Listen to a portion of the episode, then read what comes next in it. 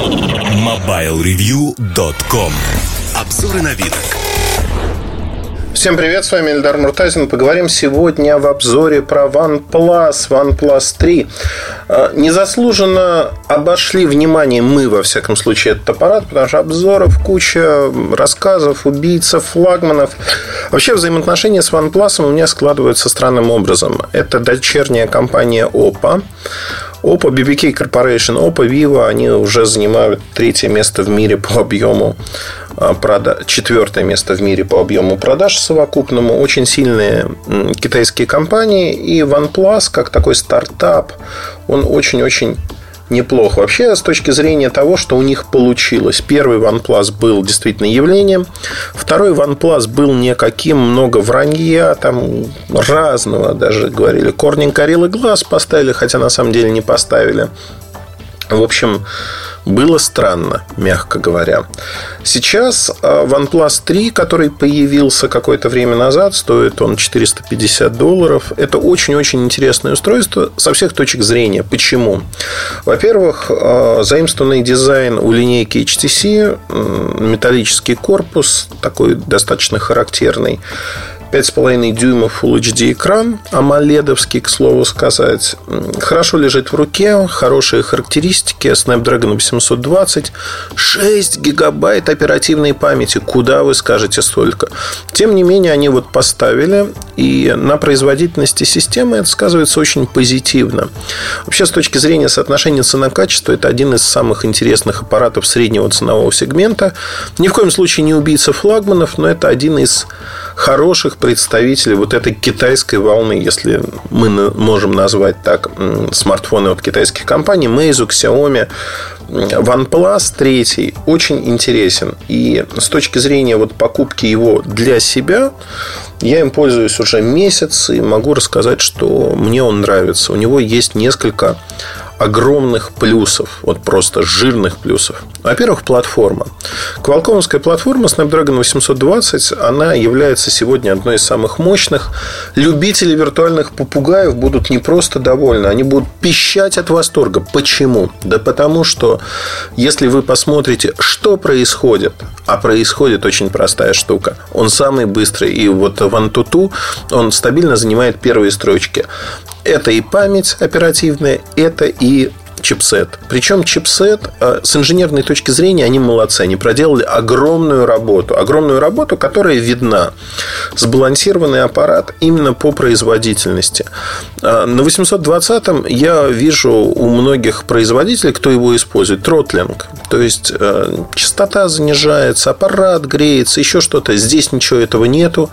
Идеальный аппарат для игрушек с точки зрения того, что количество кадров в секунду 50-60 и, в общем-то, не греется зараза. Хорошо работает. Чудо из чудес. То есть, инженеры молодцы, поработали хорошо. А, с точки зрения минусов, вот сейчас вот так хвалят что минусов, что ли, нет? Есть. Нет карточки памяти. То есть 64 гигабайта на борту, слот по 2 нано сим карты, радиомодуль 1, что, в общем-то, не редкость, но microSD э, карточки нету. И это, конечно, минус. Если вам 64 гигабайта недостаточно, вы в пролете.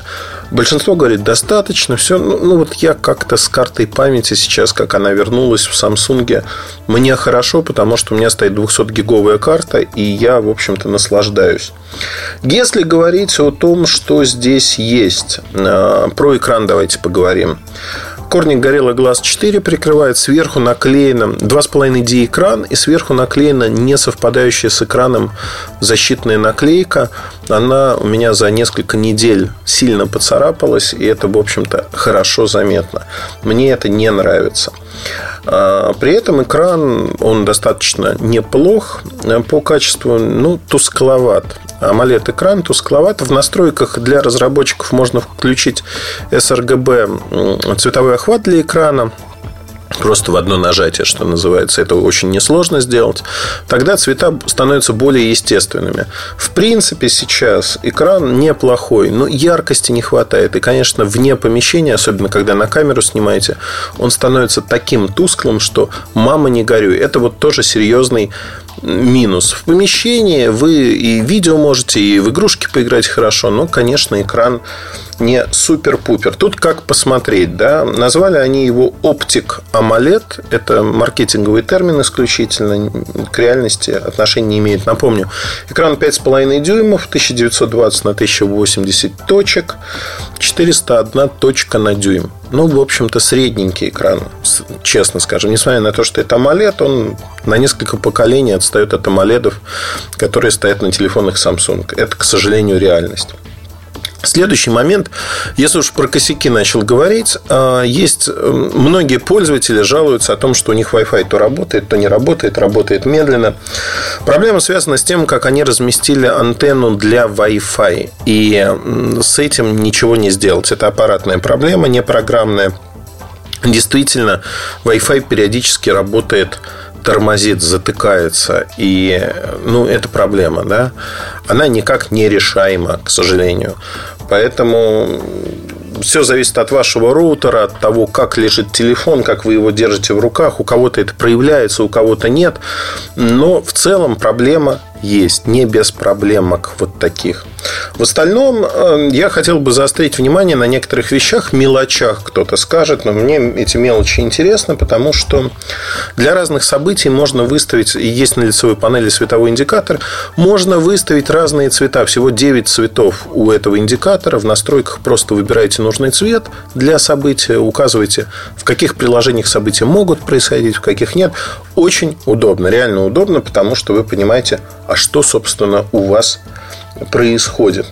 Ну, вообще людей сегодня волнует, а какая камера, как фотографируют. Здесь основная камера 16 мегапикселей, а IMX 298 от Sony хороший модуль. Есть фазовый фокус, а, стабилизация. Ее назвали гибридной. То есть, она и оптическая, и цифровая. На самом деле, камера мне понравилась для китайцев вот этого ценового сегмента. Она на уровне. Она не дотягивает ни до S7, ни до S7 Edge, ни до ноута. Но, тем не менее, эта камера на уровне китайцев и снимает она неплохо. В темноте снимает, конечно, плохо. И если движение, не дай бог, мажет, это, в общем-то, вполне понятно и хорошо что, наверное, китайцы еще не доросли, есть куда им расти, есть куда развиваться. Под экраном находится датчик отпечатка пальца. Это просто контактная площадка. Не надо активировать телефон, прикладываете палец. До 5 отпечатков можно зарегистрировать. Все очень удобно. Кнопки сенсорные по бокам. Вы можете поменять их местами в настройках. То есть, кнопка назад, кнопка открытия многозадачности. То есть, как вам удобно. Вы можете это все сделать и поменять.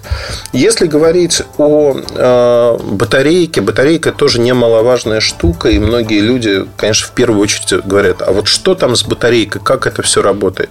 С батарейкой 3000 мАч, а литий-ионная батарейка. Если говорить о возможностях, у нее есть быстрая зарядка. Аналог того, что в ОПА называют VOC, здесь это называется DASH, 5 вольт 4 ампера. За час, за час 0,5 на 100% вы заряжаете аппарат, за полчаса на 65% он заряжается. Это круто, это хорошо. То есть, это аппарат, который заряжается очень быстро. Но вопрос, да, а как долго он работает от этих 3000? И вот здесь амоледовский экран говорит свое веское слово. Да, он не самый яркий, но зато аппарат гарантированно работает два дня при пяти пяти с половиной часах работы экрана. То есть аппарат действительно долго тянет. Радиочасть от Qualcomm всегда отличалась долгожительством от одной зарядки, а экран добавляет к этому. То есть здесь все получается очень-очень неплохо. А с 4G в России нет никаких проблем. Опять-таки, какой аппарат вы берете, потому что аппараты отличаются. Есть аппарат для Европы и Азии, где поддерживается FDD LTE. В наших бандах это 1, 3, 5, 7, 8, 20. Есть китайские аппараты, где все не так хорошо, там только 1, 3, 7, ну, потому что по антеннам все. Есть для США, там нет двадцатки. Ну, я предлагаю вам брать все-таки Европу, Азию по маркировке посмотреть, это 3003 модель. Тем более, что в России он официально поставляется. Стоимость этого аппарата на российском рынке составляет 33-35 тысяч рублей. За 35 тысяч рублей вы получаете очень сбалансированное интересное решение, которое во всех смыслах работает неплохо. Я вам советую обратить на него внимание, потому что это хорошее устройство. Как ни крути, оно получилось крайне удачным. И э, можно только порадоваться, что у OnePlus через поколение, то есть первое поколение было удачным, второе не очень, а третье снова стало удачным. И вот тут возникает вопрос, да, четверка – это неудачное число в Азии. OnePlus 4, видимо, будет неудачным, а OnePlus 5 снова удачным.